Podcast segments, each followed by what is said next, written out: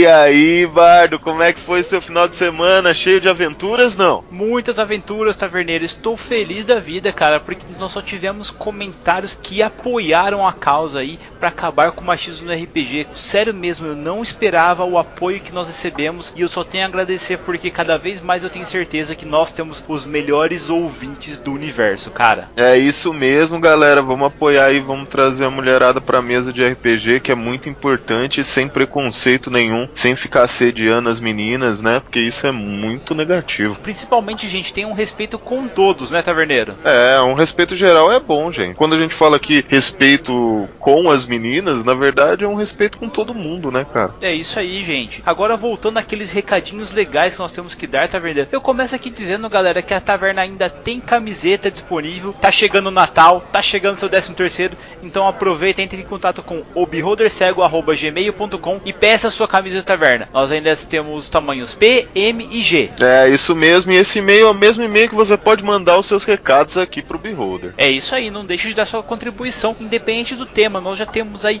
77 casts lançados, fora o especial aí com subir ao bardo, então vocês têm muita coisa para mandar pra gente, galera. E se você quer sempre estar por dentro de novidades, você pode acessar o nosso grupo do Padrim e começar a contribuir com a taverna. Acima de 10 reais, você entra no nosso grupo especial do Telegram, onde você tem contato com os outros padrinhos, comigo, com o Taverneiro e com a Prix 24 horas ao dia. Para os padrinhos que já estão no grupo, lembre-se que esse domingão tem mais uma mesa do Biel, então prepare-se para morrer. Se você não for Team Wolf, lógico.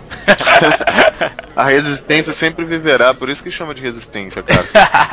Taverneiro, e falando em resistência, nós temos o Esquadrão Podcast, cara, que são nossos amigos e parceiros lá, e hoje eu queria aí falar para vocês, nossos ouvintes aí, se puder dar uma passada para conhecer aí o RPG Next, mesmo o Will Cast, que é muito top, gente. E não deixem aí de assinar no seu feed o Bloco 01, todas as notícias nerds aí do mundo pop aí no seu agregador de podcasts todos os dias, cara. O Cleberson trabalha ininterruptamente, cara. Então dá essa força aí para ele, viu? É isso aí, ajuda a galera, apoia o nosso grupo ali. Mas Bardo, tem mais algum recado ou chega de papo? Taverneiro, só o único recado que eu quero dar aos nossos ouvintes. Lança aqui um desafio até o dia de Natal. Compartilha a Taverna do Beholder aonde você for. Fala para todos os seus amigos, seus inimigos, fala assim, cara, não gosto de você, então ouve isso aqui e passa a Taverna do Beholder Cego pros caras ouvirem pra gente crescer cada vez mais. E se tudo der certo, vocês conseguirem aumentar a nossa taxa de download aí em 5%, 10%, 15% no dia de Natal, eu teria uma surpresa para vocês. É isso aí, galera. Tem surpresa aí, mas só se bater a meta. Logicamente. Mas e aí, Taverneiro, que corujas nós recebemos essa semana? Peguei a primeira coruja aqui do Diego Mezencio. Ele manda assim: Saudações, meus caros bardo e taverneiro. Não sei se vocês recordam de mim. Lógico que eu lembro. Esse aqui não é o, o Mezenga? Lógico que é, velho. Ele é dono de terra, cara. Como que a gente vai esquecer nossos ouvintes mais ricos? Então, me apresentarei novamente. Meu nome é Diego Mezencio e sou um meio orc bárbaro do quinto nível, guerreiro terceiro nível de inteligência 18. Olha só, cara. Ô Taverneiro, volta aí, Taverneiro. É, meu nome é Diego Mezencio sou desse chão onde o rei é peão.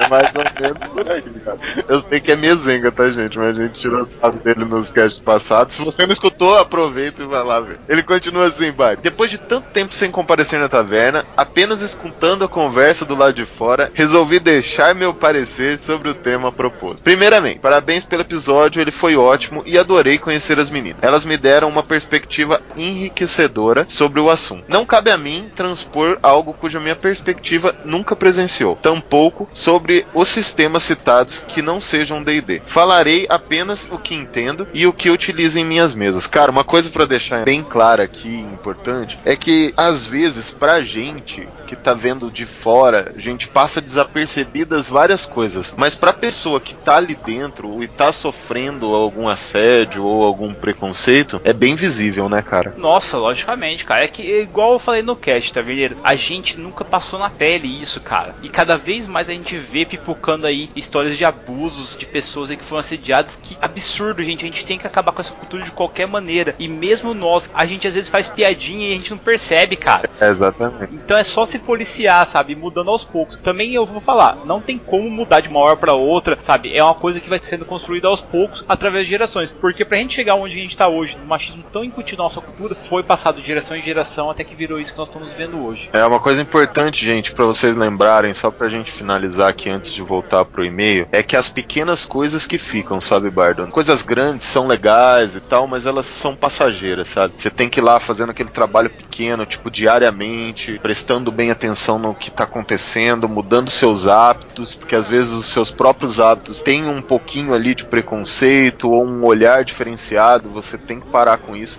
E as pequenas coisas, de pouco em pouco, que você muda uma rotina, que você muda a realidade de um contexto cultural aí, tá bom? É isso aí, taverneiro. Cara, vou continuar e-mail do cara. Nessa minha jornada de seis anos como mestre de jogo, ainda que sendo embrionária, sempre encorajei e tentei trazer as mulheres para este estimado Querendo ou não, o grupo majoritário que joga RPG é composto por homens. Pode-se dizer, no contexto histórico na década de 70, com Jane meio desbravando os porões norte-americanos, encontrar uma mulher em meio dos jogadores era como encontrar um unicórnio. Digo ser uma realidade na época, para não dizer inexistente. Sempre tive em mente utilizar o bom senso em minha mesa, principalmente pelo fato de gostar de narrar campanhas com a temática Dark Fantasy. Hoje já não consigo mais narrar outra coisa graças à influência de The Witcher, tanto pela saga nos livros quanto no jogo. Transpor uma mulher nessa temática é o mesmo que tentar caminhar sobre ovos e rezar para que não quebrar. Porém, é possível e pode ser muito divertido. Tem uma frase que gosto muito de repetir quando se trata de criação de mundo. Fantasia nada mais é do que o reflexo da realidade num espelho retorcido. No cerne da frase, o objetivo é dizer que tudo que você vê na realidade verá na minha mesa. Todas as problematizações serão encarnadas em personagens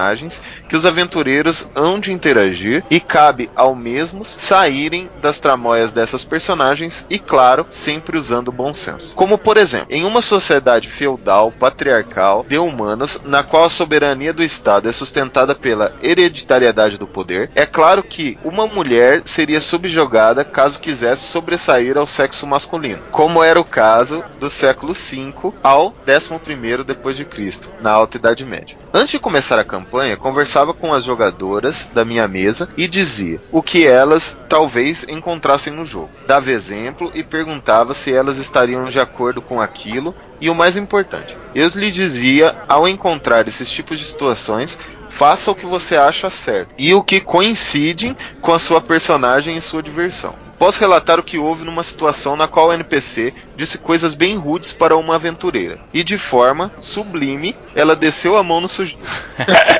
para contextualizar, na aventura, ela era uma guerreira de quinto nível que queria participar de um torneio de luta clandestina que acontecia no porão de uma taverna. Inclusive, ela conseguiu entrar e depois da surra que deu no sujeito, ainda ganhou o torneio constituído apenas por homens. E posso dizer, eu vi o júbilo irradiar dos olhos da jogadora toda vez que ela ultrapassava a classe de armadura nas rolagens. A proposta do RPG é que todos se divirtam e que em conjunto harmônico criem uma história. Muito bom, velho. É isso aí, Diego Mezenga, cara, concordo plenamente com você. Esse júbilo que você falou aí do olhar da jogadora é maravilhoso ver isso. Depende de homem ou mulher, você vê isso no olho dos jogadores, cara, é sensacional, cara. É, cara, eu acho isso muito importante, mas eu acho essa conversa que você tem antes da mesa mais importante ainda. Se você tá trabalhando um contexto histórico, né, uma coisa que você coloca na mesa como um, um alto de preconceito e tudo mais, é importante conversar com os personagens antes, com os players antes, né, para que eles não se sintam ofendidos. Coloque para eles reagirem a isso que eu acho bem legal também. Ele continua assim, Bard. Nossa, empolguei-me com e-mail e disse até demais. a gente percebeu. Essa é para compensar a minha ausência, meus caros. Mas agora já devo ir. O caminho é árduo, mais nada que minha fúria e meu machado não possa lhe dar. Agora me despeço. Meus melhores cumprimentos, Diego Mezencio. Valeu, Diego. Sempre tá aqui na taverna, cara. Continue escutando a gente. Sempre que der, mande um e-mail. Obrigadão por esse seu e-mail aqui. É bem reflexivo. É importante a gente tratar esses assuntos na mesa. E que bom que você dá brecha para todos os tipos de personagens e reações dos players. É assim que deve ser o RPG. É isso aí, Taverneiro. E eu puxo aqui uma coruja que veio do Will Cast lá, o William de Souza. Ele mandou assim: E aí, meus amigos? Excelente episódio, parabéns! Nesse cast foi mencionado sobre a naturalização do machismo, que está enraizado na nossa cultura, e gostaria de compartilhar uma experiência que passei na adolescência, quando jogava RPG com muito mais frequência. Na época, eu estava com os meus 16 e 17 anos, não lembro bem, e fui mestrar uma aventura, acho que de lobisomem e apocalipse. Eram só meninos na mesa e um dos rapazes fez uma personagem mulher. Lembro que ele pegou de um jornal uma imagem de uma mulher estilo paniquete e falou: essa é a minha personagem. Só isso já foi uma atitude ridícula. A sexualização total do personagem. Só que para piorar, todos os jogadores começaram a dar em cima da personagem dele com a intenção de transar com ela. E a desculpa era só para sacanear ele. Aí vem a questão: por que não procuravam maneira de sacanear ele quando ele jogava com um personagem homem? Por que só fizeram isso quando ele jogou com a personagem mulher? Esse episódio do Beholdercast me fez lembrar o quanto eu fui babaca naquela época e por não ter feito nada em relação a isso. Só deixei a zoeira rolar. Até o momento em que o rapaz ficou com tanta raiva que tomou atitudes que levaram à morte da personagem, para poder voltar com outro personagem. Todos riram e tal, mas hoje vejo como aquilo foi horrível. E como vocês mencionaram, o machismo está tão naturalizado na nossa sociedade que a situação ridícula me pareceu algo normal. Realmente, a nossa sociedade precisa muito rever seus conceitos. Mais uma vez, parabéns pelo excelente episódio, vocês arrasam. Cara, valeu mesmo, William. É isso aí, meu. A gente tem que ir desconstruindo aí aos poucos pra gente acabar evoluindo aí, não só como players, jogadores, mestres, mas também como seres humanos. É isso mesmo, cara. Faz parte um pouquinho também do RPG colocar a gente em algumas realidades para fazer a gente repensar algumas ações, não é não, Bardo? Com toda certeza, Taverneiro. E o que, que se traz mais aí para nós? E eu vou puxar a última coruja aqui, Bardo, do David Gomes. E ele manda assim: Eu achei super interessante o tema de vocês e muito importante falarmos sobre o que acontece e não deixar isso quieto. Sendo homem trans, eu tive minha cota de infelicidade com RPG.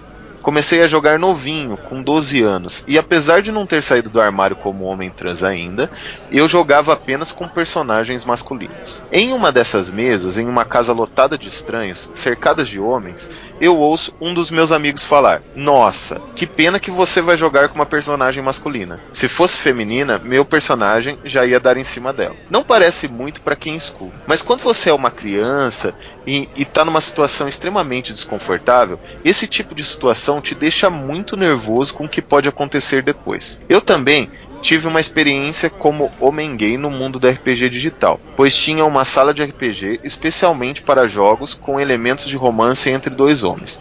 E lá eu conheci uma galera muito especial, inclusive eu jogo com eles até hoje. Mas também levei muita patada na cara de marmanjo que eu sequer conhecia e entrava lá na sala e ficava de gracinha. Eu queria fazer um agradecimento especial por uma das mulheres, eu não vou saber qual é, foi mal, ele manda aqui, mas lembrou das pessoas trans na crítica dela. Muitos de nós ainda estão saindo do armário e jogar numa mesa onde envolve a violência, principalmente se estamos jogando com uma personagem trans, pode ser, pode ser bem traumatizante para nós. Então, gente, valeu. Curti muito ouvir o pod de vocês. Provavelmente vou voltar para ouvir mais e continue com um bom trabalho. Cara, valeu, cara. Valeu pelo seu post, sua carta aqui, David. É muito importante vocês virem aqui também falar sobre a realidade de vocês. Infelizmente, eu e o Bardo aqui, a gente não conhece essa realidade na mesa de RPG.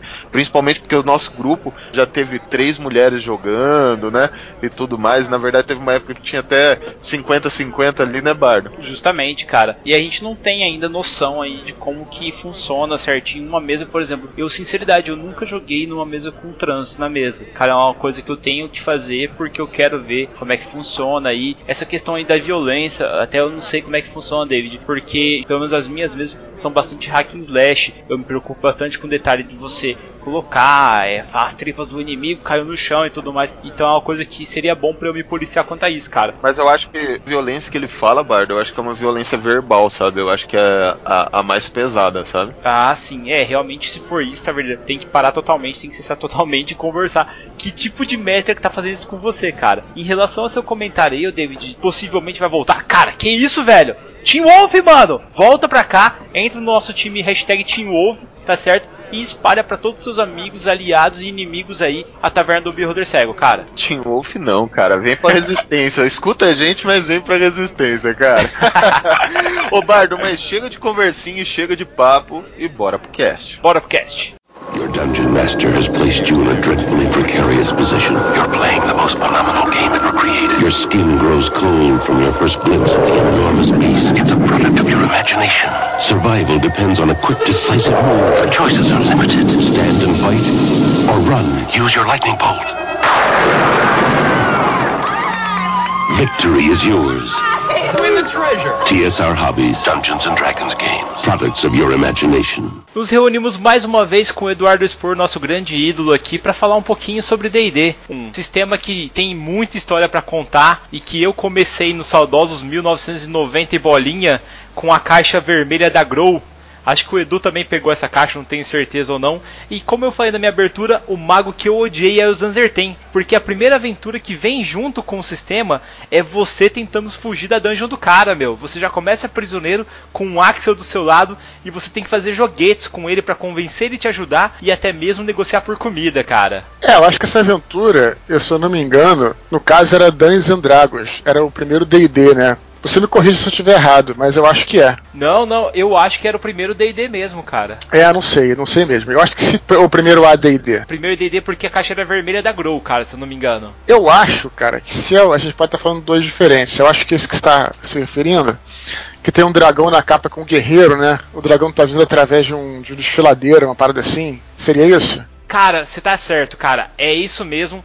Tem um dragão vermelho vindo por uma fenda e tem um dragão, ou tem um guerreiro com machadão. É, tio Hannet, dar uma porra. porrada. E ele é o Dungeons Dragons, cara. Isso mesmo. É, essa caixa aí era uma caixa quando eu comecei a jogar, a primeira vez que eu ouvi falar de RPG, essa era a caixa do momento. E essa caixa, se eu não me engano, era uma caixa de DD e era uma caixa que você só encontrava no Brasil nas importadoras, que é uma coisa inclusive que nem existe hoje em dia. Mas assim, antes do na época do regime militar, né, muito mais difícil chegar no Brasil produtos importados. Era bem restrito, inclusive. E havia lojas especializadas em trazer essas coisas, como lapiseira, é, enfim, sei lá, viu, viu coisas assim. E, inclusive, traziam esses jogos. Então, eram jogos importados mesmo. O pessoal falava assim, como sendo jogo universitário que era uma parada muito difícil de entender e tal. Eu joguei já SDD, mas eu joguei depois. Que o primeiro que eu joguei foi também Dungeons and Dragons, só que foi o Holy Cyclopedia. Não sei se vocês já viram falar. Esse é, é Epic, né, meu? Esse é Epic, né, velho? Cara, eu não peguei essa época, meu. É, o Holy Cyclopedia, o D&D, ele, né, eles lançavam por caixa. Isso é até interessante falar pra galera que, enfim, na da época, né, uma dinâmica bem diferente. Primeira caixa, lá fora, né, era uma caixa vermelha, caixa do D&D básico. E essa caixa ia até o nível 3.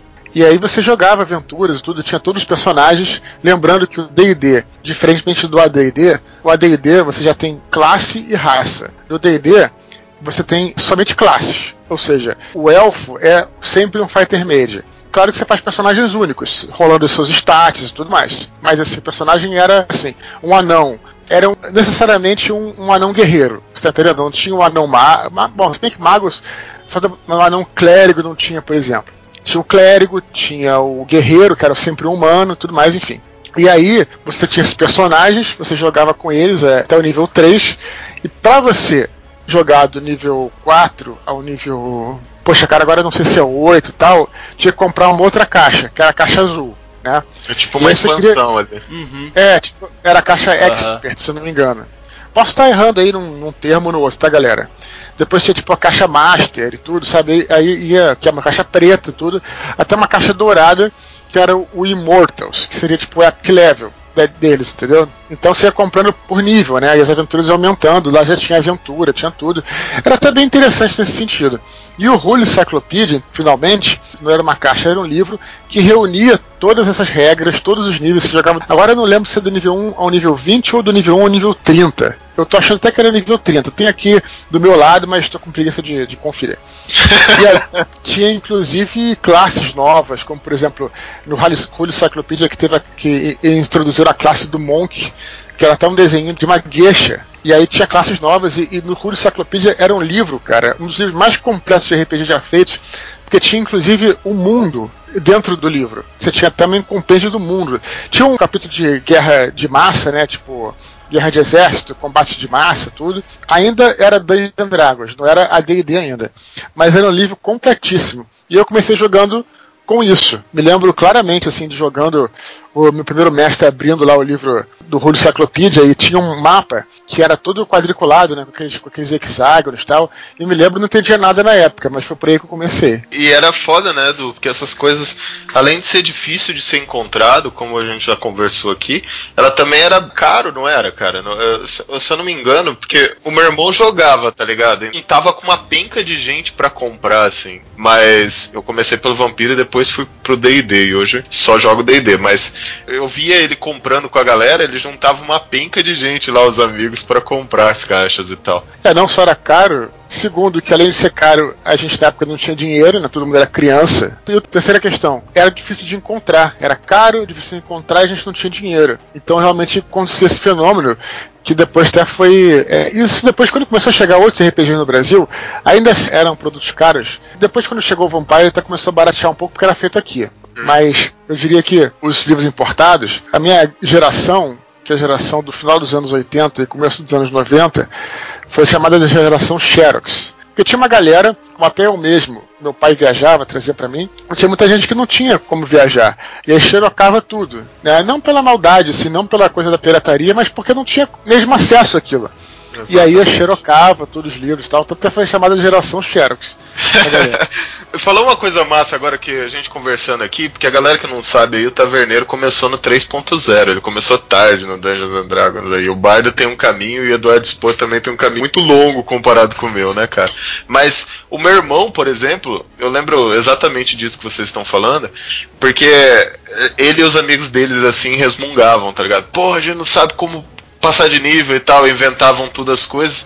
E a minha tia foi, acabou indo para os Estados Unidos, sei lá onde é que ela tinha ido lá, e voltou e trouxe pro meu irmão de Natal, assim. E a galera foi uhum. toda lá em casa e teve que adaptar tudo a ficha, porque os caras iam inventando as coisas para upar, sabe? Uhum. Eu lembro dessa questão de ser separado as expansões, sabe? Eu não sei uhum. se, se era mais ou menos essa que vocês estão falando, porque eu era muito pequeno, cara, mas eu lembro desse caso que aconteceu em casa e vocês falando aí me recorda essa situação que encaixa perfeitamente nisso, cara. Cara, eu depois que eu peguei essa caixa de Dungeons Dragons, nós jogamos e aprendemos o sistema e logo nós migramos para uma coisa que tinha em banca de revista, que era o First Quest. Eu não sei se o Eduardo pegou essa parte também, mas era uma revista que acho que a Devir lançou e vinha com um CDzinho, cara, com um audiodrama das aventuras para iniciar a aventura. E assim, foi a perdição, porque nós jogamos o First Quest e ele fazia esse vínculo ligando o D&D, mas facilitando pro PTBR aí nosso de cada dia pra gente pro Advanced Dungeons Dragons. E em seguida, cara, eu fui lá e já comprei já os três livros básicos do Advanced Dungeons Dragons, que é o livro dos monstros, aquele branco, cara, que tem justamente um Beholder e um Minotauro na capa, junto com os outros monstros atrás. Naquela hora ali que eu comprei esses livros, me apaixonei, velho. Isso é legal falar também, porque você tem o D&D, né? E aí depois você vai ter o AD&D. Primeira edição do, até recomendo inclusive, não sei se já falei em algum programa, já gravei alguns com vocês, então posso estar meio gaga. Mas tem dois livros que eu recomendo a galera ler que é o Impérios da Imaginação e o Dados e Homens. São dois livros que falam sobre a história do RPG, história do Dungeons and Dragons, tudo está nesses livros. Não é jabá nenhum, inclusive não estou ganhando nada por isso. Mas é realmente, são livros que, você, que a galera que joga é interessante conhecer, né? Então, o que, aconteceu? A primeira edição do AD&D foi uma edição, assim, teve uma, uma trajetória muito conturbada.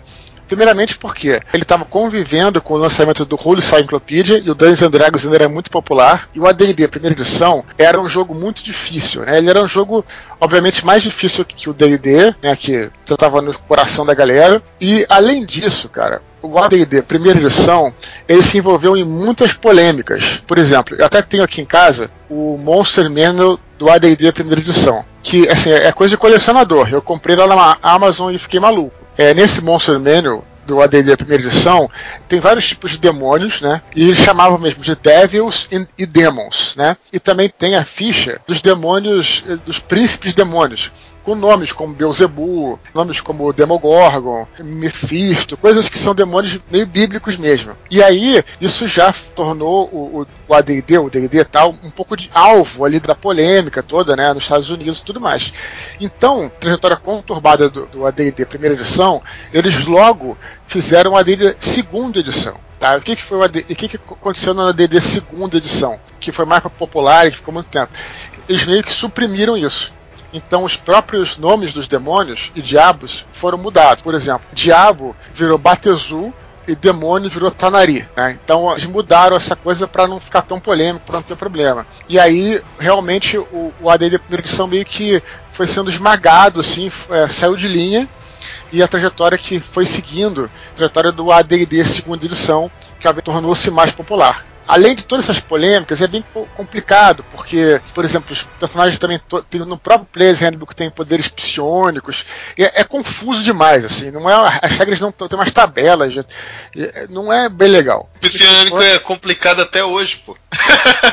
Agora você imagina que isso era uma regra no AD&D, a primeira edição era uma regra meio que é, não era opcional, tá? Então aí que veio a aí veio o AD&D. Eu, eu diria que foi assim o sistema que eu mais joguei porque o D&D Holy Cyclopedia eu joguei por um período curto, depois já migrei para D&D segunda edição, que é o que vocês estão falando aí. E, e, qual que é a diferença, assim, que você considera gritante, assim, expor, entre essas duas versões? Você que jogou as duas aí. Como eu disse, eu nunca joguei a primeira edição do AD&D. Eu já li o livro, dei uma lida no livro, porque eu tenho aqui. Eu comprei por curiosidade, por ser colecionador.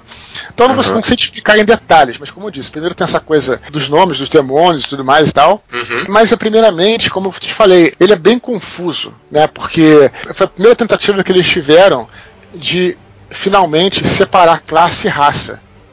E na ah, edição acho que não ficou bem feito.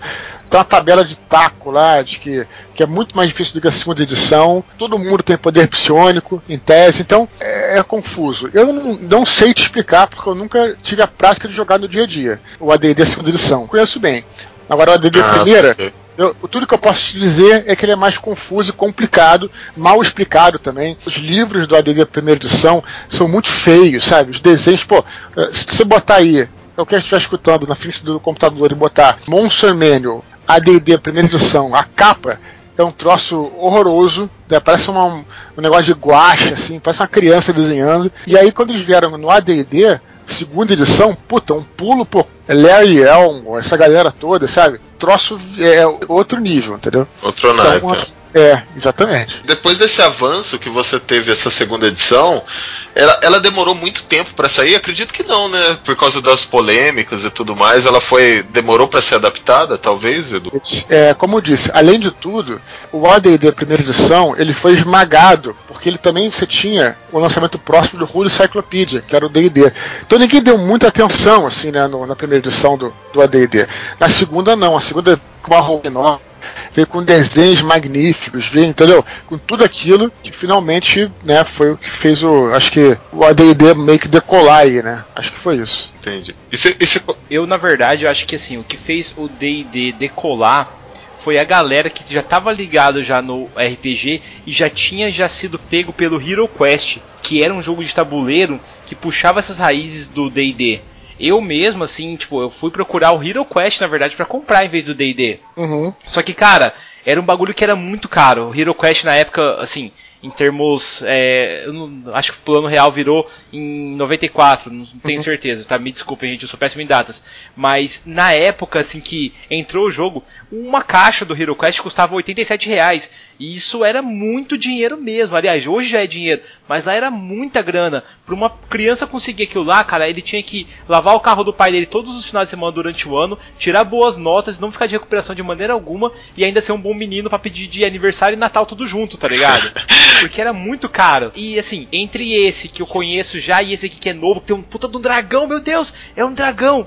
Tipo, daí eu já peguei já o Dungeons Dragons. E aí esse mundo já puxa você, sabe? Porque você fala assim, cara, e onde que eu vou achar RPG assim aqui na cidade? E a gente mora numa cidade pequena, então automaticamente a gente tem que ir procurando as livrarias especializadas, assim, o pessoal que realmente gostava disso e já vendia. Foi aí que eu descobri a Bate Banca, que ainda tá aqui em Londrina, tinha outras ainda que abriram, outras que fecharam até. Só que daí que você começa a descobrir que outras pessoas também gostam de ser hobby. Eu, particularmente, eu joguei muito com o pessoal da minha rua lá que morava junto lá e não conseguia jogar com a galera no colégio. Por quê? Esse bagulho que o Eduardo falou dos demônios, cara, era muito forte. Todo mundo achava que RPG era coisa do diabo. Tanto que eu achei um livro do Inomine, que é um RPG que cuida de anjos e demônios, numa cesta de lixo no ponto de ônibus. Quando eu tava indo pro cultural, que era inglês que eu fazia, eu tava com 11 anos. Eu achei o livro, a pessoa simplesmente chegou e jogou na ata do lixo do ponto de ônibus, cara. E assim, um livro novinho. Peguei guardei, eu tenho até hoje na casa da minha mãe esse livro guardado, pra você ter ideia. Cara, as duas versões têm um gap de 10 anos, assim. A D&D pra D&D segunda edição. Eu tava vendo aqui,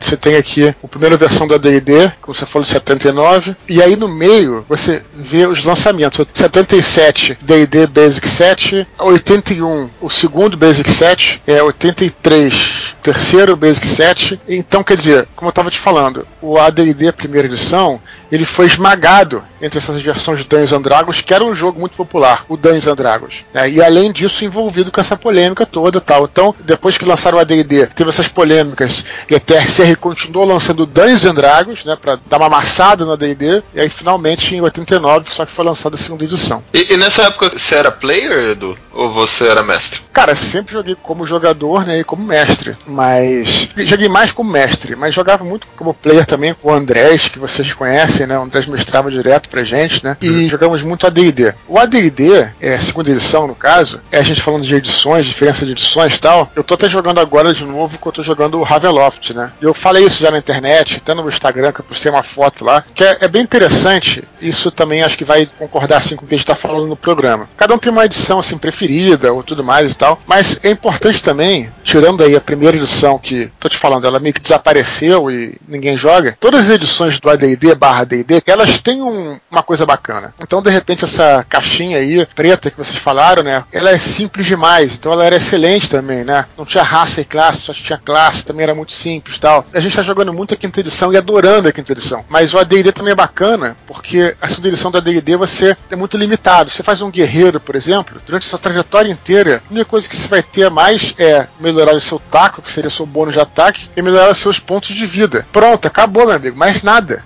Isso é interessante também para um mundo como Haveloft, né, que você tem que ser mais limitado, né, foca também mais no roleplay, então também é isso. bacana isso, né? Isso que eu ia eu falar. Edu. Eu acho que quando você limita o personagem nas suas habilidades mecânicas do jogo, sabe? O cara tem que se diferenciar no roleplay ali, cara. Na história que ele tá desenvolvendo e o como ele vai ser o diferencial daquilo, sabe? Eu, eu acho que isso é um ponto que pega forte aí, cara. É, outra coisa que a gente pode observar também, pra galera que entende de edição, tudo, que as edições do D&D têm caminhado para cada vez o personagem ser mais autossuficiente, né? as habilidades dele serem mais autossuficientes. Como no AD&D você praticamente não tinha poderes extras, né? as armas, por exemplo, os itens mágicos eram muito mais poderosos. Né? Hoje em dia, se você pegar, por exemplo, é um item mágico da quinta edição, ele raramente vai ter um bônus ou uma coisa assim, né? ele vai ter, um, vai ter uma habilidadezinha especial, mesmo uma espada poderosíssima. Agora, no AD&D, os itens eram comparativamente muito mais poderosos, porque como um guerreiro, por exemplo, hoje em dia ele ganha lá suas habilidades, tá? Até mesmo o guerreiro ganha habilidades extras na quinta edição, né? À medida que passa de nível. Mas na, no AD segundo, não. Então o estímulo era você dar uma espada mágica, dar um anel mágico, uma armadura, coisa do tipo. Então isso também é uma coisa a se observar também, que a dinâmica era muito diferente. Eu, particularmente, nesse ponto das regras, eu nem gostava muito, porque você ficava muito dependente de um item, por exemplo. Eu, pelo contrário, adorava isso, cara. Eu achava que era um charme tão especial o item mágico, sabe? Aquela parada de caralho, você tem uma espada que realmente brilha quando tem orcs perto, sabe? Sim. E assim, como eu sempre gostei de High Fantasy, eu ficava apaixonado por isso, pelos itens mágicos, assim, cara. É, o, o, o bardo mestre assim até hoje, pô.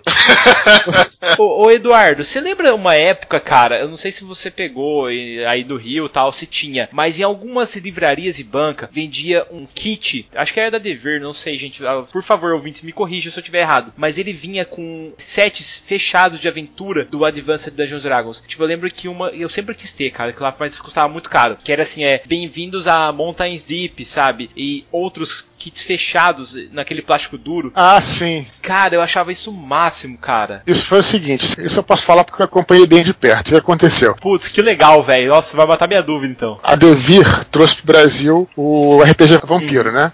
Traduzido e tudo mais, e foi um sucesso estrondoso. Foi assim, foi quando mais teve jogador de RPG no Brasil, foi com a chegada do Vampiro, é, trouxe muita mulher para jogar RPG também, sabe? Tinha grandes convenções, eu não sei como é que era em São Paulo, mas provavelmente devia ser a mesma coisa. Se no Rio era assim, tinha o um encontro internacional de RPG em São Paulo, no Parque do Ibirapuera. A galera ia e era uma coisa impressionante. É, então foi um sucesso. que eu comecei a jogar, pô. não só você, eu conversei com as meninas aí esse último cast que nós gravamos e realmente a maioria delas começou por Vampire, cara cara. É bem legal isso mesmo que tô falando. É, foi um sucesso estrondoso. E aí a editora Abril resolveu investir também em RPG. Aí trouxe o AD&D segunda edição. Era a época que teve uma nova reimpressão do AD&D. Não sei se vocês vão lembrar, cara, que era um livro preto, sabe? Era diferente a capa, assim, né? Foi reimpresso o AD&D da segunda edição. E aí trouxeram pro Brasil. E aí nessa, a Ed Ouro, por exemplo, publicou Shadowrun no Brasil. E, e aí Abril tinha essa entrada também em banca de jornal. E publicaram algumas algumas dessas, desses complementos. Um deles, por exemplo, foi Carameicos. O caso Mistara, né? Também saiu em banca de jornal, tudo. O mundo, eu até tenho aqui em casa, tudo traduzido em português e tal. E algumas aventuras. Aqui eu lembro mesmo que eu tenho aqui é Aventuras em Undermountain, que é do Forgotten Realms também, que é excelente, espetacular. Eu te diria que eu tenho muito orgulho de ter ela em português, porque facilita a leitura, apesar de a gente saber inglês, português facilita a leitura. E é até hoje um dos melhores guias para aventuras de calabouço já feitas sempre, creio eu. Nossa, eu acho massa muito Undermountain mesmo, porque, é um, cara, os mapas são fodas, né, cara? É, e a história também, né? Porque o Undermountain, para quem não conhece aí, é um calabouço que tem debaixo da maior cidade de Forgotten Realms, que é Waterdeep, né? Ou Águas Profundas, como foi traduzido, que é bacana também a tradução. Do meu amigo Lúcio Pimentel, amigo querido aí, que traduziu esses complementos do D&D pra terceira edição. Então, a cidade ela é feita numa montanha, assim, e desce pro mar, e debaixo dessa montanha tem vários níveis, né? Um, um mago que chegou lá antes de todo mundo e criou esse calabouço, um mago louco. E aí é todo cheio de magia então sempre vai ter um monstro lá que você matar um monstro, tem uma magia que traz o monstro de volta. Então é comum até para os aventureiros, pessoas normais e tal, chegarem lá, darem uma descida. Inclusive tem uma das entradas de Undermont que fica dentro da taverna do portal bocejante, que você chega lá e você desce, eles te descem numa espécie de elevador, numa, num balaio gigante, e lá embaixo você pode entrar na, nos primeiros níveis e até voltar se der alguma merda. tá querendo, dependendo se você conseguir. Então nunca vai terminar. Os calabouços que ele fez se conectam com o porto dos crânios. Algumas cavernas dos portos são habitadas por outras criaturas, cultos também, guildas de ladrões. Cara, é realmente uma parada muito foda, sem dúvida. E, e, é muito bem feito, né, cara? Todo, na verdade, todo o universo de Forgotten, assim, também, né? Que é aquele universo gigantesco. Ele já estava bem construído nessa época. É óbvio que vai agregando várias coisas e tudo, mas Forgotten tava ali firme e forte. É, o Forgotten era um dos mundos aí base do AD da segunda edição, né? Hoje em dia foi considerado padrão da quinta, mas ele era um dos principais da, da segunda edição. Lançado muitas caixas bacanas, joguei bastante Forgotten nessa época. E era um sonho meu jogar, cara. Eu não tinha grana para comprar e, meu, essa época aí que você falou, a época do Xerox, eu não conhecia gente que tinha. Eu fiquei na saudade. Pior que agora você falando, de, com toda essa paixão desse guia, eu tô querendo comprar. Vou dar uma olhada no Mercado Livre e ver se tem pra vender, cara. Porque realmente é muito massa. O mapa que eu tenho de Under Mountain, o Mountain Deep, é uma dungeon abissal, cara. É muito grande. Nossa, era muito massa, cara. Nossa. Como eu disse, o mais legal dessa parada é porque tem um porquê sabe? Eles fizeram da maneira que eles poderiam colocar qualquer coisa lá dentro. Mas tem um porquê. Foi um mago louco que fez essa parada tal, que. E aí tem as lendas. Será que esse mago morreu? Talvez tenha morrido. Será que ele continua lá, virou um lich? Talvez, entendeu? E isso vai expandindo os, os níveis para baixo, sabe? É, cara, é, é, muito foda mesmo, sabe? Massa. Isso é uma coisa que eu sinto falta agora na quinta edição. Na 3.5 também sentia falta de ter esses suplementos aqui no Brasil. E agora na 5 eu tô, tô sentindo isso na pele, sabe? Eu queria realmente ter. A gente vê saindo muita coisa em inglês e tal. Mas será que vai ter aí, nossa. Vocês, talvez em relação a vocês estejam mais ligados do que eu, assim. Como é que tá essa parte do quinta edição? Vai ser traduzido, não vai? O que aconteceu aqui no Brasil, cara, foi que a Redbox entrou em conflito com a outra empresa que estavam traduzindo e acabou truncando as negociações. Resultado, lá fora, a representante do D&D chegou e falou: cara, já que tá dando tantos problema, nós não vamos traduzir. Vai ficar só em inglês e é isso aí. Então isso eu acho que foi muito ruim aqui pro Brasil. Por quê? Não tem nada melhor do que a gente ler o material que a gente gosta na nossa própria língua. Acho que todo mundo manja um pouco de inglês,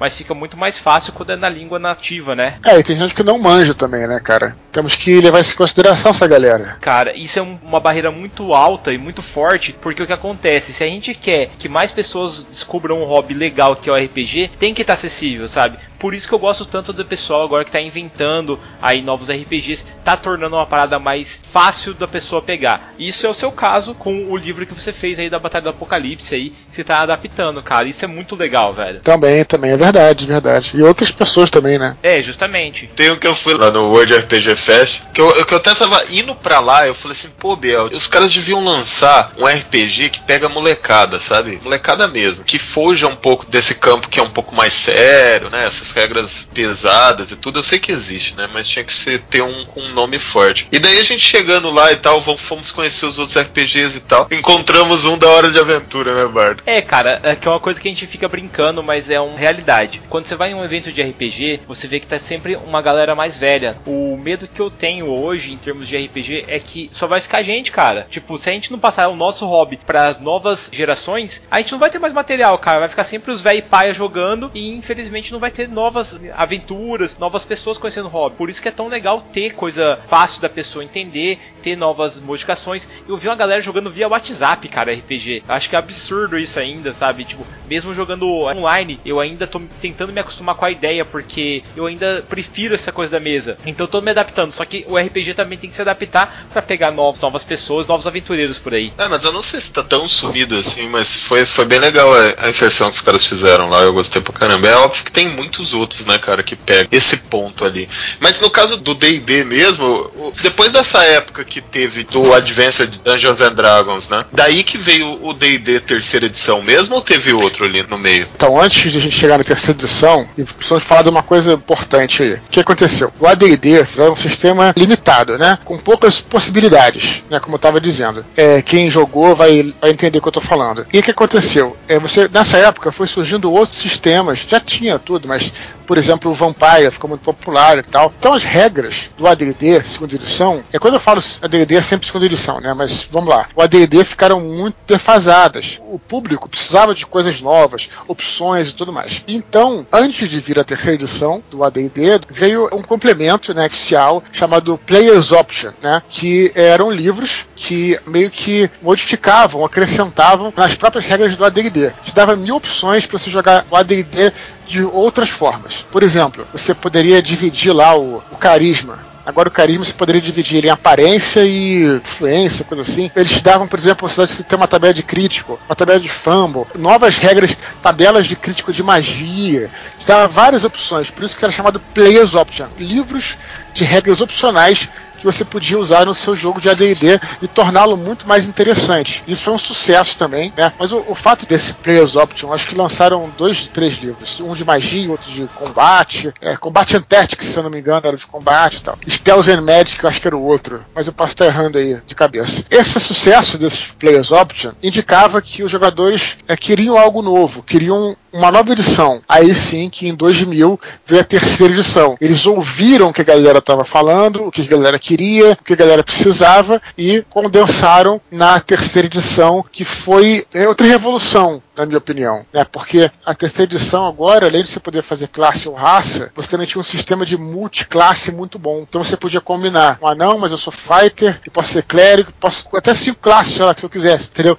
Isso criava personagens muito únicos. Foi a geração multiclasse para tudo quanto é lugar, cara. Era difícil você encontrar um player que tinha um personagem igual o outro ali. Já é difícil normal, com uma coisa restrita, né? Agora com a multiclasse, as habilidades eram muito diversificadas. Aí a terceira edição, além de tudo, quando eu falo terceiro, eu falo 3, 3,5, tudo. Além de tudo, como vocês também sabem, fez uma coisa inédita, que foi liberar o sistema de regras. O D20 pode é, passar a ser usado por qualquer um. Então, a própria Wizard, no caso não era mais TCR, já era Wizards of the Coast, lançou o livro de Star Wars, o sistema D20, que é um troço que eu acho que funcionou mais no Star Wars do que no D&D. Sem sacanagem, cara. O sistema de D20 caiu como uma luva. Uma aventura espacial heróica, que é o Star Wars, cara, funciona muito bem. E todo mundo começou a usar, então o D20 aí se popularizou muito.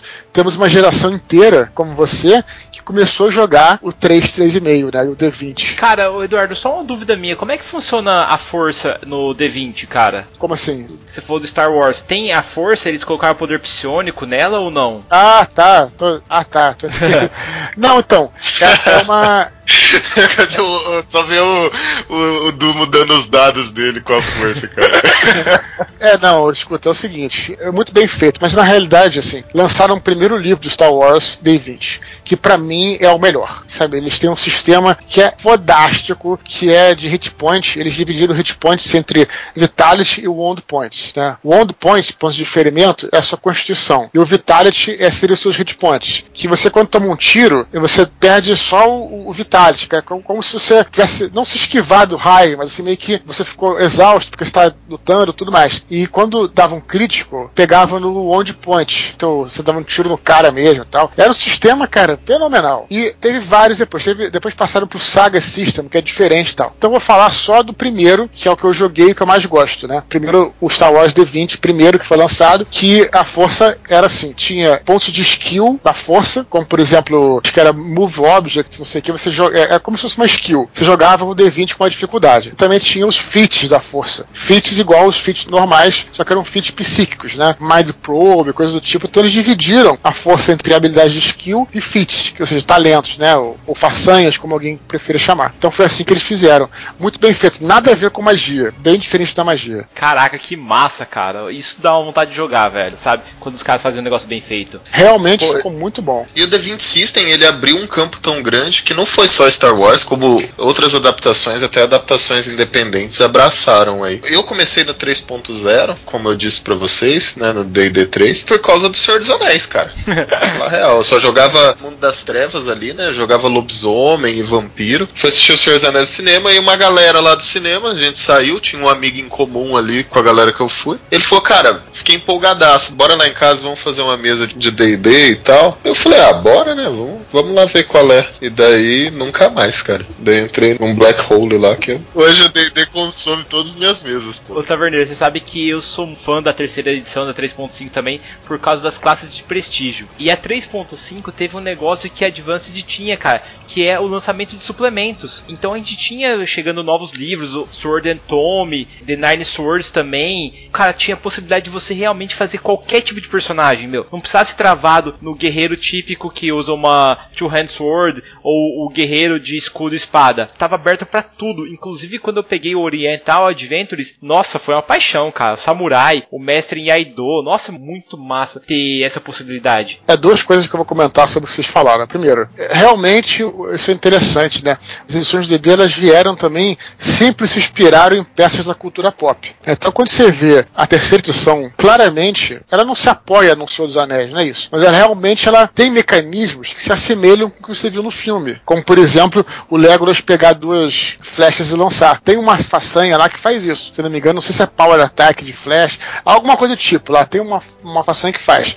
Então, isso realmente, né, como a quinta edição, por exemplo, hoje em dia, ela também tem coisas inspiradas no Game of Thrones, que eu vi na parada e, e estão usando. Então, isso é a primeira coisa que eu ia dizer. Segunda coisa, a terceira edição, ela é uma edição, assim, também, de uma época. Eu não vou dizer que ela é ultrapassada, não, muito pelo contrário. Acho que nenhuma edição é ultrapassada. Mas ela é de uma época em que, como eu falei, né, você estava vindo do AD&D, né, que era muito simples, as pessoas queriam mais regras, teve o Players Option, e a terceira edição foi um sucesso porque as pessoas estavam numa fase que os jogadores queriam muita regra. Né, então foi entregue a eles essas coisas todas. Você vai ter façanhas, você vai ter perícias, né, você vai ter multiclasses, você pode ter milhões de façanhas que vai, você vai combinar e tudo mais e tal. Não é uma crítica, galera, é uma observação que eu vejo que eu, eu, sempre, eu, eu, eu sempre chamo a terceira edição do Hall Master do D&D, tá? Se você gosta de regra, se você é um cara, sei lá, curte matemática, tudo, é a tua edição, você vai ter. É a prova disso que você fizer, por exemplo, personagem de nível 18, a terceira edição, o mesmo fighter é uma, é uma árvore de Natal de fit, né?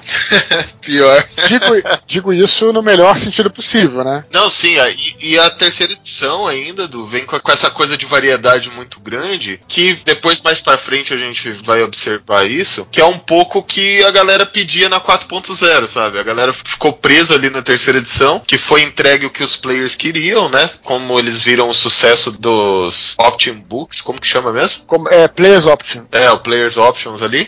E esse Players Option era multiclasse ou ele dava classes novas e habilidades novas a classes já existentes? É, tinha diferença da multiclasse do 3.0? Não, o Players Option não mexia com a multiclasse, ele não tinha classes novas, o que ele tinha, como eu te falei, eram opções, era, por exemplo, você poderia dividir se você quisesse a constituição entre é, fitness e health, né? Você, é como se você tivesse subdebilidade, e podia ah, ser um pouco mais, um pouco menos e tudo mais. Tinha dezenas de manobras de combate, desarmar, tinha é, todas essas coisas que tem hoje em dia, que não tinha no AD&D, tinha nesse Option do AD&D segunda edição, né? Então a multiclasse eu, nasceu na 3.0 mesmo. Na verdade, sempre existiu multiclasse desde o AD&D, só que era uma coisa difícil. Primeiro que só alguns personagens poderiam, só algumas raças, humano não podia ser multiclasse, não podia ter multiclasse com humano. E além disso, você poderia ser dual classe. Você esquecia uma classe e pegava outra, mas você perdia XP. Em resumo, era uma merda. Era feito pra você Eu lembro que você tinha que pagar uma XP do inferno para conseguir realmente. É, era feito para tu não fazer. E agora não. Agora com a terceira edição é incentivado que você faça, né? Ela deu uma individualidade ao personagem, né? Lembrando que vai caminhando nessa, nessa direção. O D&D só pode fazer uma classe e raça. O AD&D agora pode fazer classe e raça. E terceira edição, classe, raça, multiclasse e as façanhas, os feats, que dão mais uma identidade especial ao personagem. Caminhou nesse sentido, né? E aí, já passando para a quarta edição, não vou criticar, que eu sei que vocês ficam chateados comigo, vou só fazer uma análise. apenas, vou apenas fazer uma análise da quarta edição. Qual é a análise, as críticas que fizeram a quarta edição? A Ela crítica é uma eu vou, é vou, né, cara? Vou falar. tem uma galera que gosta, eu vou falar de uma forma, numa boa, assim, bastante neutra e imparcial. Qual é a crítica que se fez à quarta edição? Ela quebrou isso, tá? E quebrou isso aí não é uma. Não é, como te falando, não é uma crítica, é uma observação. Porque foi o contrário, né? Você fazia personagens muito parecidos entre si, né? Então, o que aconteceu foi que você passou a não ter. E, e além disso, e além de tudo isso, é, o que se leva em conta foi o seguinte: a terceira edição foi uma edição que foi meio que a necessidade dos jogadores. A quarta edição, independente de vocês gostarem ou não, não estou discutindo isso, foi que uma imposição da editora. A terceira tá vendo super bem. Tanto tá vendo super bem, a 3, 3,5, que quando lançaram a quarta, e muita galera antiga não curtiu a quarta, fizeram o Pathfinder, que fez sucesso. Pathfinder nada mais é do que, do que 3.75. Continuou naquele ramo. Uhum. Então, a galera queria aquilo. Então, né, por isso que tem essas críticas todas à quarta edição. Joguei algumas vezes, não gostei muito, por questões pessoas, não vou nem entrar no caso, mas analisando, foi isso. É uma quebra nessa evolução, né? E aí o que, que você tem agora? Você finalmente tem a quinta edição, porque ela volta com a filosofia, que é a filosofia que acompanhou o D&D desde sempre, que é uma edição que, mais uma vez, ela ainda é, personifica mais. Que agora, você tem a classe, você tem a raça, você tem o background, né, que é antecedente, né? Agora eles colocaram uma regra pro cara fazer um background bem feito, né, cara? Sem dúvida. O background, pela primeira vez, o background, ele, o antecedente, ele influencia em termos de regra regra também. Então agora, acompanha comigo na quinta aqui que você tem a raça, a raça tem sub-raças, você tem a classe, na classe você tem subclasses dentro da classe. Olha só o ramo, se, né? Você tem e tem o antecedente. Então, ela veio com a filosofia das novas edições do D&D, que a quarta foi uma quebra por causa disso. Que o que, que você quer? Você quer personificar cada vez o personagem, tornar ele mais único. É né? isso que a quinta edição te traz, né? Até a galera fala, pô, você falou que é uma merda, taverneiro, e não sei o que, você tá falando um monte aí. A minha mesa de quarta edição foi a mesa que mais durou, porque a gente tem uma regra, assim, não é uma regra, entre aspas, mas saiu um D&D novo, a gente quer usar, entendeu? É, a gente quer tentar Sim. usar e quer jogar e tudo mais. Tanto que eu, eu, não sou muito chegado na quarta edição, mas eu gosto. Então, a, a minha mesa de quarta edição demorou tipo uns 5 anos. Tipo, foi uma mesa longa, 5, 6 anos de mesa. Ela era bem limitada, mas ela foi boa para transformar o que a quinta edição é hoje. Tem várias coisas legais da quarta edição ali que passaram juntando com a terceira lá, que a galera curtiu tanto, transformou na Sim. quinta. Até com a segunda, foi, né? Foi um mal necessário ali.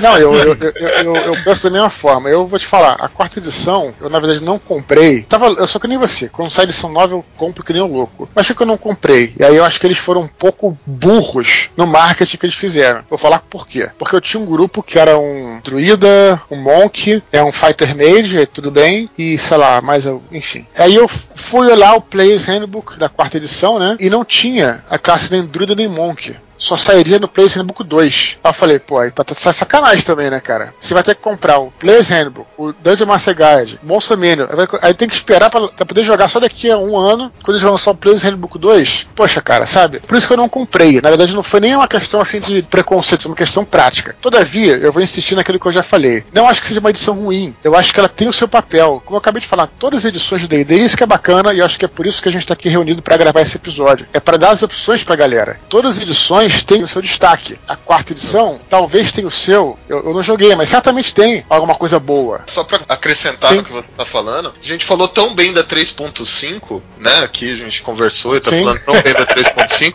mas, cara, a 3.5 tinha uma parada que era um saco, que a 4.0 arrumou e a 5.0 também. Era que, tipo, um turno do player demorava tipo 40 horas, cara. Tipo, era de combate. Isso é verdade, cara. cara. O cara, sim, o cara sim, começava sim. o combate em high level, assim, se o cara fosse ranger arqueiro, tá ligado? Você desistia de jogar. Tanto é que a propaganda da quarta edição, nisso eles acertaram, então, mas falando bem, afinal, já que né, eu tenho a fama de falar mal da quarta, mas uma das coisas que a quarta edição acertou, se você for ver, é, se ele tiver no YouTube, tem um trailer da quarta edição feito com flash, assim, não é muito bem feito, não, mas é interessante, que é para ser rápida, né?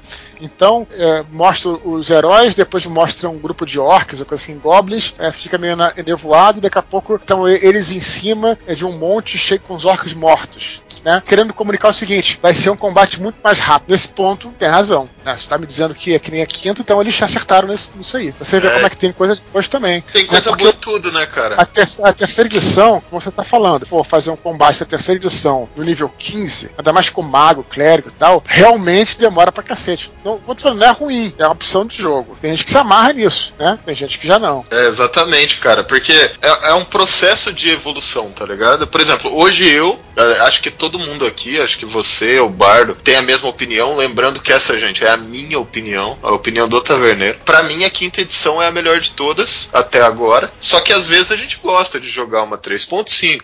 O Biel às vezes fica agitando a gente, a gente nunca jogou, mas ele fica agitando a gente para jogar um AD&D. Então sempre tem uma coisa ou outra que torna aquela edição única, cara, que faz você falar, pô, que é. vontade de voltar. Um personagem meu memorável assim era um, um druida, cara, que era um Vanara ó, da 3.5, é, que era aquela classe que é meio macaco, sabe? Era um uhum. druida que era um Beastmaster, sabe? Então, tipo, uma coisa bem misturada, bem maluca, que às vezes hoje, até minha mesa lá, fala, poxa, será que vai sair e tal? Porque mesmo a 5.0, né, tendo todas essas opções, ainda você pode fazer a multiclasse na 5.0, né? Ainda existe essa opção. Sim, também, também existe, é, sem dúvida. Só que você quase não precisa mais hoje em dia. É, cada classe é muito autossuficiente, né, cara? Com certeza certeza, qualquer classe, você faz alguém que usa magia, por exemplo. Você pode fazer um guerreiro que usa magia, você pode fazer um, um rogue, né? Um ladino que usa magia. Tá entendendo? Então, assim, você se, se serve bem. Mas se ainda assim você quiser fazer multiclasse, você pode. Pode sim. Também tem isso. Cara, não sei se o Eduardo concorda comigo aí, mas uma coisa que a quinta edição herdou foram os combates difíceis. Porque na 3.5 e na 4.0 eu não sentia a dificuldade em combate que tinha no Advanced e no Dungeons Dragons. Lá naquelas primeiras partidas, cara, um combate realmente podia te levar à morte facilmente. Em níveis baixos, velho, você rodava facilmente.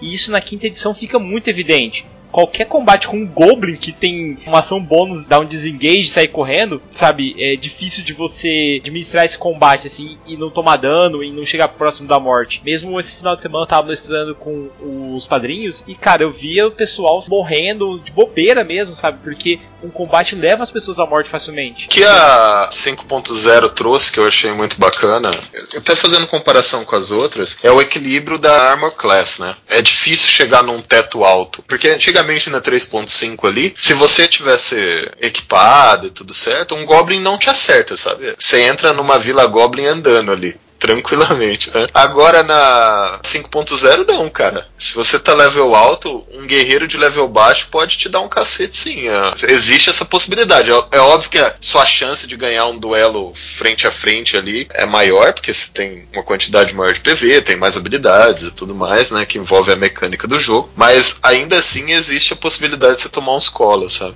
É, eu acho que isso aí, falando daquela da quinta edição, né? Que já estamos nela, né? Eu acho que foi o grande triunfo matemático da quinta edição em comparação às outras, tá? Eu não sei como é que é na quarta, vocês vão me desculpar, tá? Mas que é o seguinte, talvez vocês me possam me corrigir. A quarta eu não sei muito, mas a quinta edição, ela teve, na minha opinião, um triunfo matemático que foi meio que normatizar esses níveis de dificuldade, tá? Então, por exemplo, na terceira edição, você ganhava um ponto, se é um guerreiro, por exemplo, teu bônus de ataque se aumentava um a cada nível. Hoje em dia, você no nível 20 tem mais 7 apenas, se eu não me engano. Cara, isso é muito bom, porque na terceira edição, por exemplo, uma dificuldade 15 digamos assim, para um cara de nível 5, era nada. Se sabe a dificuldade média, 15. Um cara de nível 5, 6, falhava com 4. 50%, com... pô. É. Não, ele, já, ele tinha tantos bônus, né, especialmente em skill, que você. Ah, dificuldade de 15 para abrir uma porta. O cara só fale com, com 6, 4, com 2, entendeu? Em resumo, os teus níveis de dificuldade, você confia na tabela. Se eu falo assim, ah, a dificuldade para escalar aquela parede é média, é 15. O personagem de nível 1, o personagem de nível 20, claro que vai, o de nível 20 vai ser um pouco melhor, mas ele ainda assim eu confio na tabela. E isso se reflete também na Armor Class, que é foda é. pra caramba. Você, tá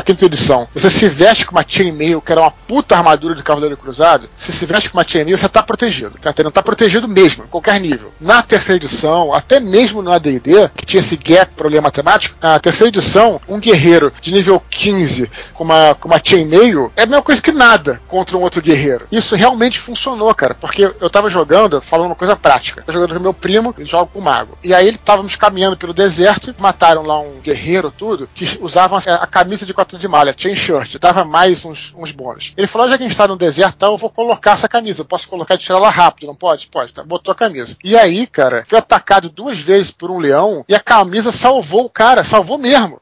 Foi útil o cara usar a armadura. É claro que ele jogava lá as magias dele com desvantagem, mas para ele foi jogo. Então hoje em dia, uma armadura, ela funciona, mesmo uma armadura meio porcaria, funciona mesmo, tá entendendo? Então, para mim, esse foi o grande triunfo matemático da quinta edição. É exatamente, esse equilíbrio, cara. Vou até falar a verdade, você falou antigamente. Você cruzava com uma criatura muito mais forte que você, certo? Você só acertava no crítico ali, né? Você falava, putz, uhum. fudeu. Nem tenho chance, né? Na verdade, você nem encarava o desafio. Agora não. Por exemplo, o cara colocou uma full plate, usa um escudo, e o CA dele vai para 20. Vamos fazer um cálculo rápido aqui. Um cara level 1, primeiro nível, cara. Um warrior, vamos supor. Você coloca uma full plate nele. Lógico, você não vai dar, né, mestre? Não seja bobo pra fazer isso. Mas você coloca uma full plate e um escudo no cara. O cara tem CA 20. Vamos pegar um cara level 20 lá. O cara tem mais 7 de bônus de proficiência e mais 5 nos atributos. Vamos supor que ele tem. Ele tem 12, cara. O cara ainda tem que tirar 8 para acertar o personagem level 1, entendeu? Então é, esse equilíbrio ficou foda, sabe? É óbvio que vai ter mais coisa, eu tô fazendo um cálculo frio. E aí, como é que eles equilibraram isso? Nas habilidades extras dos personagens. Você vai falar, ah, mas pô, um dragão tem CA18, que merda. Mas tu vai enfrentar o dragão, tá, cara, tá fudido, cara. Tá vendo? Tá mesmo. moi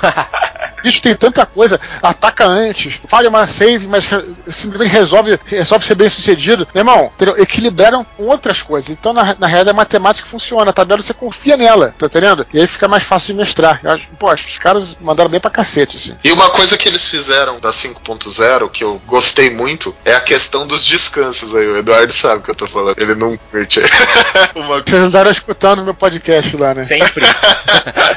questão do descanso lá. É uma coisa que, por exemplo, se a sua mesa tem um movimento de ação maior, por exemplo, a mesa do Biel, cara, se você não tem um descanso curto ali, você morreu, cara.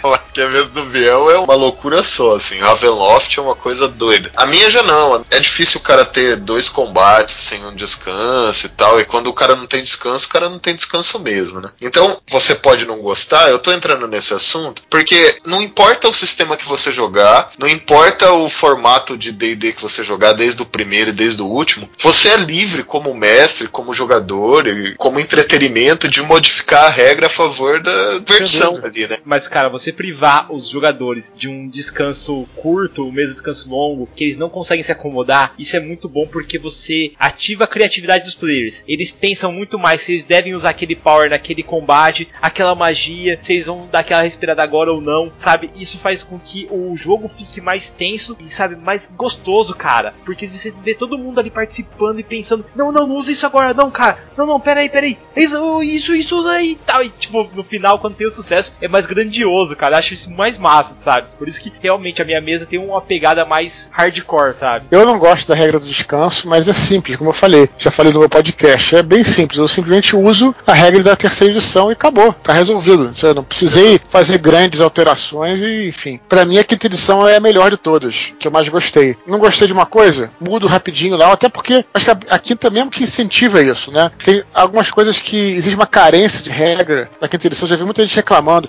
ah, não tem regra de intimidação, não tem regra de, sabe, coisa social direito, não tem tabela tal. Eu falei, cara, aí tua criatividade, entendeu? Vai modificando, que é uma coisa, isso eu gostava muito do Vampire, do White Wolf. Te deixa muito na mão do mestre a maneira como é que você faz a tua regra. Claro, você vai decidir, também você tem que ser fiel àquilo, né? Não vai mudar Sim, no meio padrão, caminho, né? e usar para os monstros também, obviamente, né? Claro. E uma coisa que você falou, do e tem tudo a ver, tanto que agora os testes de habilidade, você adiciona proficiência e tudo nos próprios testes de força, destreza e tudo. Então isso já também ampliou muito, sabe? Você fala, pô, faz um teste de destreza para isso, você não precisa também ficar muito fechado ali nas perícias, né? Eles abriram muito. Não, tem mais, você tem lá o teu bônus de proficiência, né? Que digamos que o primeiro nível é mais dois, vamos dizer assim. Então você fala assim: olha, faça um teste de inteligência. Se você achar que aquele cara, por exemplo, o cara tá rastreando sendo um javali, se você achar que aquele cara Pode ser até um, sei lá, até um que. Enfim, não precisa ser um ranger, mas sei lá, se você achar que o cara, no passado dele, ou teve uma experiência com javali, sei lá, você fala assim: faça seu teste de sabedoria e acrescente seu bônus de proficiência. Pronto, você inventa as, as perícias na hora. Eu acho muito legal isso, cara. Igual a gente tava lá na mesa, né? Sim. Eu falei, pô, vocês moram no, no, num ambiente que vocês cavalgaram o tempo inteiro, entendeu? Eu falei, pô, adiciona claro. seu bônus de proficiência aí, cara. É, entendeu? Mesmo que, o cara, mesmo que o cara não tenha um atlético, né? cara Exatamente, pô. Eu falei, pô, adiciona seu ponto de proficiência aí, cara. Você, é quase o carro da época, né, cara? Muito mais que o carro ah. da época, na verdade. Então você fala, pô, adiciona aí. Então essa, essa flexibilidade é muito legal. É uma coisa que veio da 4.0 que a gente falou mal necessário ali. É a percepção passiva, por exemplo. Percepção passiva é uma coisa muito massa, cara. Né? Tanto que você vê se o cara tá mentindo ou não. E falou, ah. rola um teste aí de percepção, né? No caso.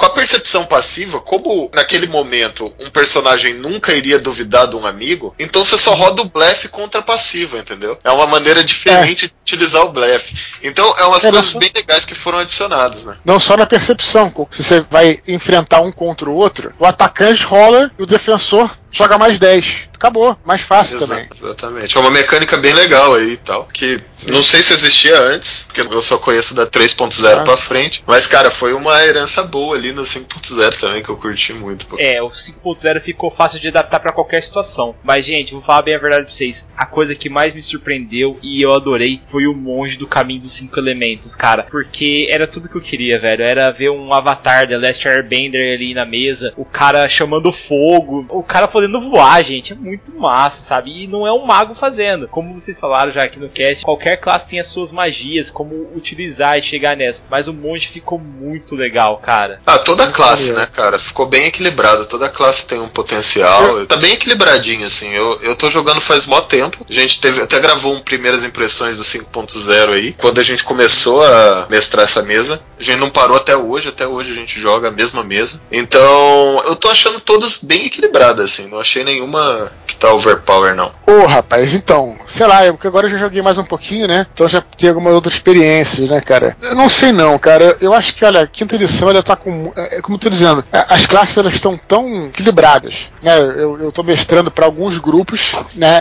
E esses grupos têm, por exemplo, um gnomo, e o gnominho ele, ele é um rogue, né? E Tiff. E aí ele, ele é bom também até no combate quando ele consegue dar uma, um sneak attack, né? Um ataque surpresa, um ataque tudo. Então, assim, todas as classes têm assim, essa coisa legal. Tem algumas que eu gostaria de explorar mais. E tanto do próprio Guerreiro, Cavaleiro Arcano, é uma opção maneira porque ele lembra muito aqueles livros do Cidadão do Caos, Aventuras Fantásticas, em que você jogava com um guerreiro, um espadachim, mas que ele também era um aprendiz de um mago. Né? Então o cara ele sabe usar sua espada, mas ao mesmo tempo ele sabe usar seus feitiçozinhos, tem os feitiços lá, tem, um, tem uns itens mágicos, é bacana também. E tem tanta coisa maneira, cara. De, Pô, esse Walker é legal que ele tem a habilidade de summonar a arma dele, tá ligado? Então, tipo, ele pode estar em qualquer lugar, ele faz um vínculo com a arma, se eu não me engano, e a arma. Um cavaleiro Jedi.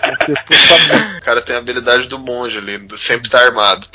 é, então, é, tá bem bacana, cara. Tem muitas opções que eu quero jogar aí. Se pudesse escolher um, eu ficaria com o Fighter, que tá bem bacana também, cara. Eu faria uns. Eu sei qual é a coisa. Fighter campeão, né? Que é a opção mais simples que tem. Eu continuaria nele, assim. Mas tem muita coisa humano, bacana. Né? Sempre o, humano. Pô, o patrulheiro, né? O Ranger, ele também tá muito maneiro. Minha irmã tá jogando com uma Ranger Elfa e a gente tá vai aprendendo as coisas à medida que vai passando de nível, né? Já chegou no terceiro, no quarto tal, já tem spell, já tem feitiço. Porra, caralho, tem cada coisa de, de Ranger maneira. Tem um feitiço muito bacana chamado Hay of Thorns, Saudação de Espinhos. Não sei se já viram esse feitiço, que é o feitiço de Ranger. Que você puxa a, a, a, flecha, você atira normal, a flecha dá o dano normal, só que quando ela bate, ela explode. É assim, quando você vai puxando a flecha, na flecha vai crescendo os espinhos na própria flecha, né? Você joga a flecha certa, e quando você acerta a flecha, esses espinhos estouram. Pega assim, tipo, a galera que tá do lado, como se fosse assim, tipo, uma granada de fragmentação. Então, digamos assim, se tem lá um boss, uma parada assim, um chefão, uns goblins no meio, você acerta o chefão e ainda dá dano nos goblins do lado. Tá entendendo? Porque é como se fosse uma parada de. Cada coisa muito foda, cara. E o nome é da foda. Saudação de espinhos. Que nome mesmo, sabe? né? Parece muito legal, cara. Tem muita coisa bacana. Fica muito bom mesmo, cara, um negócio desse. E você, Bardo? Mas, que que você... Cara, eu não joguei de patrulheiro ainda, não sabia dessa magia aí. Eu tô curtindo muito Bardo, cara. Bardo, acho que na 3.5 eu não tinha tanta confiança nele, mas nessa 5.0 ele tá mandando muito bem. As magias dele, as próprias músicas, o, o fato dele conseguir controlar o combate, ajudando os companheiros, azarando os inimigos, tornou ele muito viável, cara. Ele acho que ficou muito forte. Além do que o, o colégio do conhecimento, de você pegar algumas magias especiais, facilita muito. Na mesma Magia gente tem problema né? com isso. A gente tem problema com movimentação lá, o Eduardo. Teleporte e a distância é muito grande, cara. Pra você ter que cumprir objetivos rápidos, fica difícil. E o Bardo, com esse colégio de conhecimento, você pode pegar magias em alto nível aí, por exemplo, teletransporte entre árvores de druida, pode pegar até circuito de teleporte do próprio mago, sabe? Isso deixa a coisa muito mais fácil Sim, e pô. muito mais dinâmica e legal pro Bardo, cara. Pô, tem o combo, que é. Tem um amigo meu também que tá jogando aí comigo, com bardo semi-elfo. É o combo total. Bardo semi-elfo é o combo, cara. Meu irmão, ele tem skill pra caramba, tem habilidade pra caramba, já botou carisma alto. Mas acho que tem lá um- uma coisa, acho que não sei se é, se é uma magia que pode aumentar teu carisma. Meu irmão, o cara entra na cidade, nego abre caminho, a mulherada, puta, sabe? Tipo, se apaixona. O negócio é. Pô, eu tô assim, é- cara. ele, ele, ele foi, pô, ele- ele- cara, ele conseguiu, cara. Tava vindo um, um ogre pra atacar ele, ele domesticou o ogre, cara. ele tocou lá a música dele lá, fez um teste, tirou 20. Ah, o ogre virou amigo dele, cara. Tipo assim, os lotes, sabe como é que é?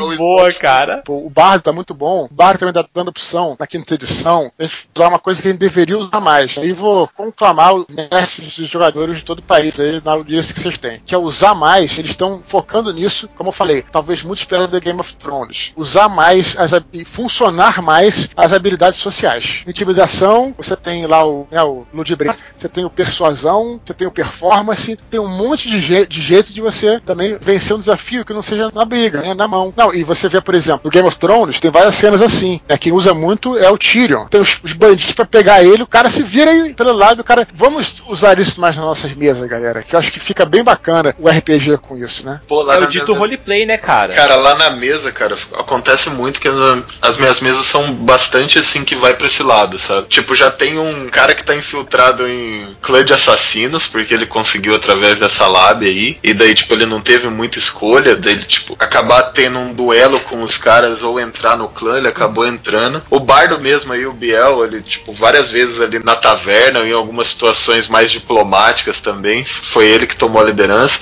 Cara, isso é, é mó rico, assim, e, e principalmente agora que tem várias perícias que apontam isso, que ajudam a mestrar nesse ponto também. Isso faz um diferencial e enriquece a mesa, tipo, sei lá, 200%, cara. Concordo plenamente, cara. É aquela questão do roleplay. Se a gente conseguir jogar algumas dimensões da mesa, não só em dados, mas também em roleplay, você consegue deixar a coisa mais emocionante e também melhorar a imersão dos personagens. Essa parada do bardo, igual eu falo aí, o Eduardo citou o amigo dele. Cara, essa parada de carisma de você comandar, de você encantar as pessoas, ficou muito legal, velho. Sério. Com certeza isso enriquece muito, inclusive politicamente, cara.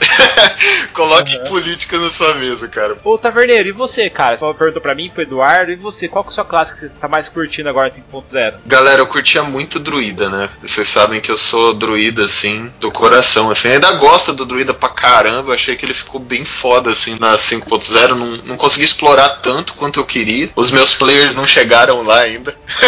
Como eu só tô mestrando, eu preciso que eles chegam em um determinado ponto pra eu colocar meus druidas ali. Mas eles não chegaram ainda no ponto certo. Mas eu tô gostando muito de Bárbaro, cara. Putz, como eu tô gostando do Bárbaro da 5.0, cara. Tô gostando muito, principalmente aquela questão dos totens, sabe? Que tem um momento que ele pode escolher um dos três totens, urso, águia ou eu não lembro outro. Lobo, não é? Tigre, lobo, sei lá. Mas eu fiquei apaixonadaço ali pelo do urso, cara. Achei, cara, ele fica um tanque mesmo, né? Porque quase dobra o HP dele ali e ainda tem a entra em rage e tem toda aquela questão meio tribal que ele consegue fazer os, os rituais e conversar com animais. Pô, achei muito style, cara. É, a gente vai levar tempo ainda de a gente descobrir como é que cada classe arquétipo funciona, né? Na quinta edição. Você vê que próprio dentro do próprio guerreiro, se fala muito aí do campeão, que é o tradicional, se fala, a gente tá falando do cavaleiro arcano, mas o Battle Master, o mestre de batalha, eu fui ver lá, cara, as manobras que ele ganha também são coisas, puta, é muito legal, cara. É muito legal mesmo, sabe? E uma coisa também da quinta, assim, pra gente encerrar o papo aqui é a inspiração, né, cara? A inspiração veio para incentivar os jogadores a interpretar melhor as coisas e também dar um incentivo incentivo quando as coisas ficam legais na mesa, né?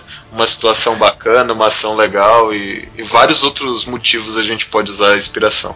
Bem falado. Como é que vocês usam a inspiração? Eu tenho uma maneira que eu uso só minha, mas eu quero saber como é que vocês usam a inspiração no, no jogo. Cara, eu uso a inspiração quando algo é linkado ao vínculo do personagem. Isso é uma característica que eu, que eu uso muito. Né? Quando tem alguma coisa baseada ao vínculo que ele colocou direto lá quando ele criou a ficha, sabe? É, é uma coisa tipo quase de lei, sabe? Eu utilizo quando faz sentido ali naquele ponto. Quando o personagem faz uma manobra que envolve uma interpretação muito boa da situação, tá ligado? Eu, eu, eu dou inspiração pra galera também relacionado a isso. Sabe aquele negócio que você tem inspiração que você pode dar pro cara? Cara e tudo mais, eu não utilizo muito aquilo não, eu até estiro um pouco isso dos, dos players, sabe? Eu, a inspiração é dada por mim no momento que eu acho que é certo. Então, galera, eu uso inspiração da seguinte forma. Primeiro que eu não fico tão apegado a essa coisa de antecedente, tem que fazer as ações de acordo com o antecedente e tal, eu não me apego muito nisso. Eu dou um ponto de inspiração quando a galera faz uma coisa bacana. Eu acho uma ação interessante, sabe? Uma sacada legal, coisa do tipo, criativo, ou, ou represente bem o personagem naquele momento especial mas eu não fico apegado a um ponto de inspiração, porque ela fala se você tá inspirado ou se você não tá, né? Eu deixo as pessoas acumularem pontos de inspiração. Depois tem o hotel, tem gente na mesa que tá com 3, 4 pontos de inspiração. Eu vou deixando pra pessoa usar quando quiser. É assim que eu uso, pelo menos. Eu, então, é, o jeito que eu faço, Du, é eu dou inspiração na hora. Você pode usar agora. Tipo, eu não dou um ponto para ele usar quando ele quiser, entendeu? Sim, então eu, eu faço diferente. É uma coisa é, bacana. É legal. Inclusive eu, por exemplo, esse banco, né, entre aspas, de inspiração que a galera tem, que pode até ser acumulado segundo o livro, né, a dica que o livro dá e tudo mais, eu tiro, né, porque eu não sei, eu é o jeito que eu faço, eu acho que é melhor, assim. Talvez eu mude, talvez não. Isso depende de quando a gente vai mestrando. Eu acho legal, mas assim, aí não precisaria nem ter na ficha, né? É só você falar, pronto, faz um teste com vantagem agora aí, entendeu? Mas como Isso. ter na ficha inspiração, eu, né, pela, até o layout da ficha, eu deixo acumular tá entendendo? Usa quando quiser aí. Tá entendendo? É meu estilo, né? Cada um faz como quer. Eu criei uma parada na mesa que eu achei até legal, acho legal compartilhar com a galera aqui que é um negócio chamado ponto de fama, né? Que, a, que os personagens ganham de acordo com os feitos que eles fazem na mesa. Porque na minha mesa não tem muito item mágico, sabe, Edu? Agora que eu coloquei um pouco de item um momento muito específico que está acontecendo na minha mesa. Mas geralmente não, não tem muito item mágico. E os personagens, eles têm a opção de transformarem os itens com a fama que ele tem, com os pontos uhum. que ele tem, ou utilizar os, a fama para comprar títulos, como se fossem uhum. fits ou, ou algo do gênero pro personagem. Então uhum. vamos, vou dar um exemplo. Matou um dragão lá. Ele ganhou um ponto de fama relacionado ao dragão, certo? Uhum. Então ele pode ter uma espada matadora de dragões, ou ele pode ser Biel, o bardo matador de dragões. O que é muito massa. e a gente pode fazer esses dois tipos de título. E a partir do momento que o cara gasta para impor na arma dele, lógico que não vai ser uma coisa assim, de repente ela ficou mágica, né? Para ele fazer uma espada matadora de dragão, é óbvio que ele matou o dragão com aquela espada, a espada foi banhada pelo sangue daquele dragão. Eu crio todo um uhum. enredo, sabe? Por isso que esse ponto uhum. de fama é importante.